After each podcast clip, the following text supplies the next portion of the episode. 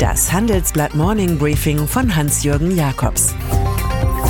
Guten Morgen allerseits. Zu den Themen, die nicht einfach wie eine Abgaswolke verschwinden wollen, gehört Dieselgate. Das liegt zum einen an markigen Forderungen wie etwa der vom Chef der Verbraucherschutzministerkonferenz Reinhold Jost, SPD. Der Saarländer fordert im Handelsblatt eine gesetzliche Verpflichtung zur Nachrüstung der von Abgasbetrug betroffenen Autos mit Dieselhardware. Frei nach dem Motto, wer bescheißt, der zahlt. Doch auch wegen des laufenden VW-Schadenersatzprozesses in Braunschweig bleibt Dieselgate präsent. Der Richter erklärt nun, Ex-Vorstandschef Martin Winterkorn habe den Sachverhalt nicht ausreichend aufgeklärt, nachdem er im Juli 2015 am Schadenstisch von Manipulationen in den USA erfahren habe. Wir können somit von einem juristischen Getriebeschaden bei VW ausgehen.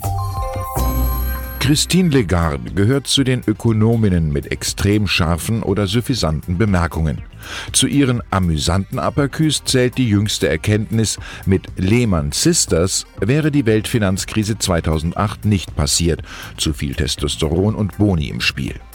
Zum drastischen Part wiederum gehört die aktuelle Warnung der Chefin des Internationalen Währungsfonds in der Financial Times, wonach der Handelskrieg zwischen den USA und China zu einem Schock für die Volkswirtschaften bereits anfälliger Schwellenländer wie Argentinien, Südafrika oder der Türkei führen könne und damit zur globalen Ansteckung.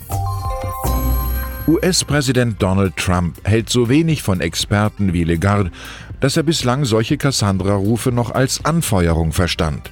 Nur die angekündigten starken Proteste bei einem für November geplanten Besuch in Irland haben ihn offenbar doch beeindruckt. Er sagte ab. Trump trifft jetzt nach dem Besuch der Pariser Feiern zum 100. Jahrestag des Ende des Ersten Weltkriegs womöglich eine ihm viel genehmere Person, Russlands Staatspräsident Wladimir Putin, dessen Komparserie ihm einst im US-Wahlkampf geholfen haben könnte. Der digitale Graben in Deutschland verläuft zwischen Internetnutzern und Internetanalphabeten, aber auch zwischen Privatwirtschaft und Staat. Wie das Handelsblatt erfahren hat, ist das große Ziel des Bundes, gemeinsam mit den Ländern bis 2022 insgesamt 575 Verwaltungsdienstleistungen zu digitalisieren, enorm gefährdet. Erst 60 Prozent davon sind ausgewählt, für den Rest fühlt sich keiner zuständig. Im europäischen Vergleich findet sich die Republik bei der Digitalisierung der Verwaltung noch auf Platz 20 wieder. Man hält sich an einen Kaffeespruch, der auf Tech-Konferenzen kursiert. Have a drink every time someone says Disruption. Wenn heute der Bundestag zur Generalaussprache über den Haushalt 2019 zusammentritt und die AfD über die Flüchtlingspolitik extemporiert, werden viele noch an den fulminanten Auftritt des Bundestagspräsidenten Wolfgang Schäuble CDU am gestrigen Dienstag denken. Der Veteran sprach die Verunsicherung und die Spaltung der Gesellschaft offen an. Für Vorfälle wie in Chemnitz, Hitlergrüße und Angriffe auf ein israelisches Restaurant inklusive dürfe es weder Nachsicht noch verständnisvolle Verharmlosung geben, so Schäuble. Revolution bräuchten wir nicht, sondern Rechtsstaat. Ersatzkanzler ist der 75-Jährige nicht mehr, wohl aber Mahner ohne Ersatz.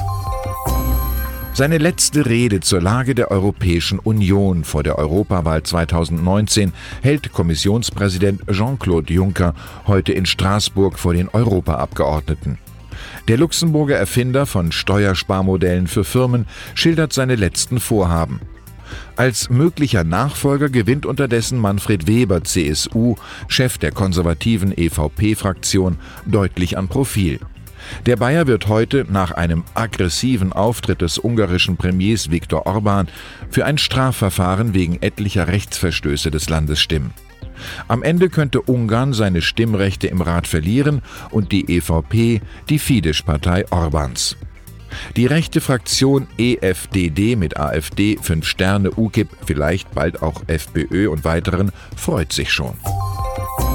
Netzpopulismus oder Schutz des geistigen Eigentums, Google-Freibeuterei oder journalistische Kultur. Um nichts weniger geht es heute Mittag im EU-Parlament. Eine geplante neue EU-Richtlinie soll es im digitalen Binnenmarkt ermöglichen, dass das Urheberrecht künftig für Texte genauso gilt wie für Videos oder Musikstücke.